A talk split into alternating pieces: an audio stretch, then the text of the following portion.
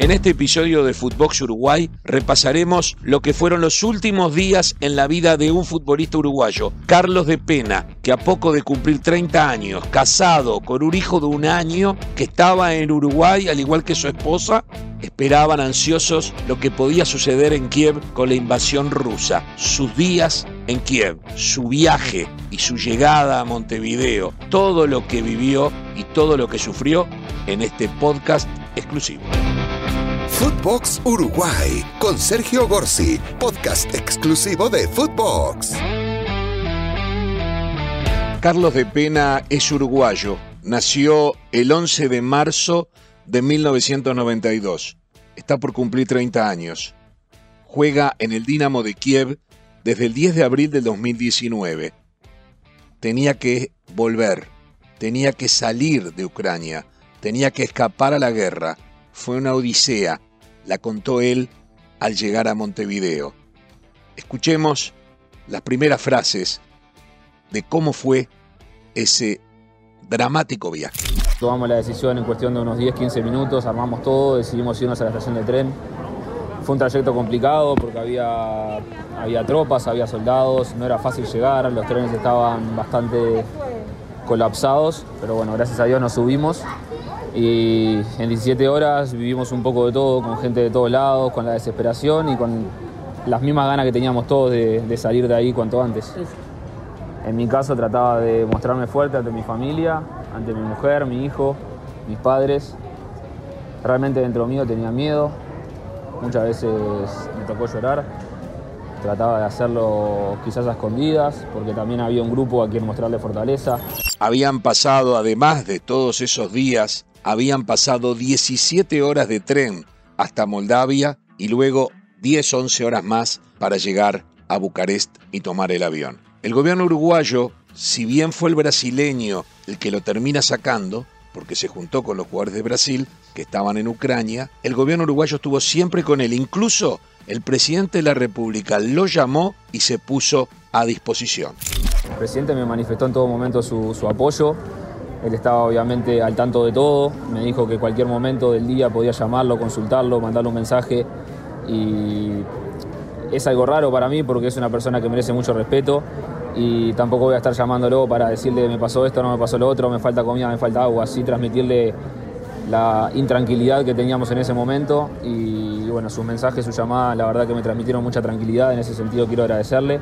Hace un ratito me mandó un mensaje, quizás en los próximos días le dé un abrazo. La situación vivida por Carlos de Pena fue dramática. Escuchemos de su propia boca lo que vivió en ese largo viaje desde Ucrania hasta Bucarest. Yo creo que el viernes por la noche, si no mal no recuerdo, estaban bastante cerca las, las tropas rusos. Hay un video que filmamos nosotros de la puerta del hotel donde se escuchan tiros, bombas a 500, 600 metros también nosotros necesitábamos salir a tomar un poco de aire porque estábamos en un lugar que era, si bien seguro, era sin ventanas, era un lugar donde quizás eh, se hacía difícil poder ver una salida, entonces salíamos un poco a tomar aire y ahí en ese, en interín se escuchaban disparos, se escuchaban explosiones. Eh, ¿Cómo te puedo explicar? Eh, en el tren viajamos con una nenita de, de cuatro años que viajó con nosotros durante aproximadamente 14-15 horas y después lamentablemente nos enteramos que murió. Entonces son cosas que, que, bueno, uno que, es padre se pone a pensar en, eso y, es duro. Sí, en todo momento intenté estar tranquilo y, y pensar de que la solución iba a llegar. Por momentos obviamente era difícil, las soluciones no llegaban eh, los consejos que si bien recibíamos de las autoridades eran buenos, pero no era lo mismo estar acá en Uruguay o en Brasil, y no quiero obviamente hablar mal de nadie, a que estar ahí en ese momento tomando una decisión por 40 personas, y no lo digo que yo tome la decisión, pero tomarla como grupo, cuando ves a un padre que tiene una beba de dos meses, otro niño de un año y medio y un niño de tres años, y que de repente ese padre podía ser yo con mi hijo de un año y con mi mujer, y tomar una decisión de salir apurado hacia una estación de tren, con el riesgo de que podíamos no llegar, mucha gente que se quedaba fuera de los trenes, mucha gente que no llegaba a destino, mucha gente que se quedaba sin comida en la ruta. Entonces era una decisión que, que no era fácil de tomar. Carlos de Pena nos cuenta cómo vivió esos días previos a que comenzara la guerra y cómo estuvo a punto de escaparse a Turquía y no pudo.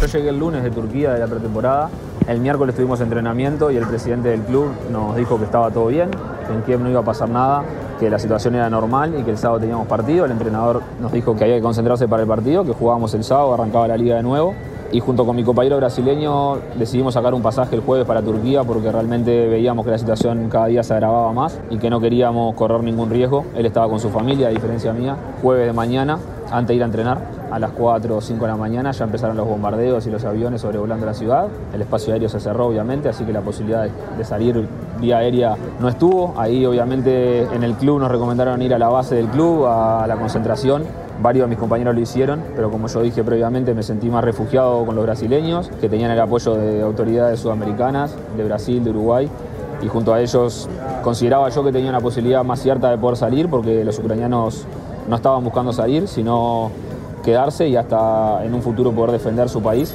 Si algo tiene claro este futbolista uruguayo que está por cumplir 30 años, es que no quiere volver nunca más a Ucrania. No vuelvo nunca más no vuelvo nunca más. Hay un contrato laboral de por medio, pero yo no voy a volver más. Dejé todas mis cosas allá. Eh, no pienso ir a buscarlas. Tampoco quiero y tampoco las necesito. Lo que necesito es lejos de lo material. Lo que me quedó es ropa, cosas materiales que para nada me interesan. Lo que necesito ahora es eh, estar con mi familia, mis amigos y de ninguna manera voy a volver a Ucrania.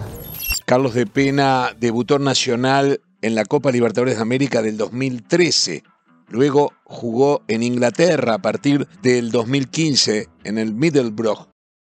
En el 2017 se fue a España, al Real Oviedo de la Segunda División. Volvió a Nacional en el 2018 para ya llegar al Dinamo de Kiev en abril del 2019. Incluso en su primera temporada fue elegido por los hinchas de su club como el mejor jugador de su equipo. Hasta el momento, Carlos de Pena ha ganado tres campeonatos oficiales con Nacional, la Apertura del 2014, el Campeonato Uruguayo 2015 y el Intermedio del 2018.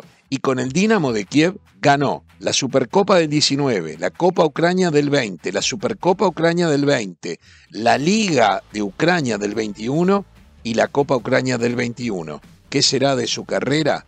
Vaya uno a saber. Pronto seguramente lo veremos en las canchas. Pero ahora escuchemos a su emocionada madre cuando vio a su hijo bajar del avión, reencontrarse con su nieto, con el hijo de Carlos de apenas un año, casado con un hijo de un año que estaba en Uruguay, y la madre lo vivió de esta manera. No, es un día de gloria. Realmente es un día de gloria. Eh, Carly es mi, mi único hijo y vive en Ucrania hace tres años y bueno, estos, estos últimos días fueron realmente muy, muy duros, muy duros para él y para toda la gente de Ucrania, para todos sus compañeros, para toda la gente que quedó allá. Eh, nunca viví de cerca una guerra antes y la verdad siempre pensaba que las guerras eran que pasaban a otras personas en otros lugares, pero no, no podía pasarnos a nosotros, no podía pasarle a mi hijo, no podía perder a mi hijo en una guerra. Eh, y miedo que sintió? Terror, impotencia, eh, mucho miedo, pero mucho miedo, mucho miedo.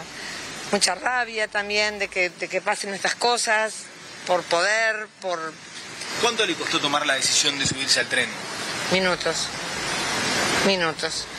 Porque habló con este reportero de la BBC que Dios lo tenga más que bendito o bendecido, como se diga, este, y, fue el que les dijo, esto, esto se está transformando en Afganistán, esto mañana arde. Y, bueno, entró para adentro, habló con los brasileros, con la embajada, y digo, o sea, todo se hizo, tienen que salir a tal hora porque el tren siguiente ya es toque de queda, y si los agarran en la calle en toque de queda, los matan. O sea que en seis autos rajaron con todos este, las valijas, los 40, 42 brasileros y dos los uruguayos, los niños, y estaban en el tren y bueno. Poco más para agregar. La historia de Carlos de Pena, una historia uruguaya en medio de la invasión rusa a Ucrania. Hasta la próxima. Esto fue Footbox Uruguay con Sergio Gorsi, podcast exclusivo de Footbox.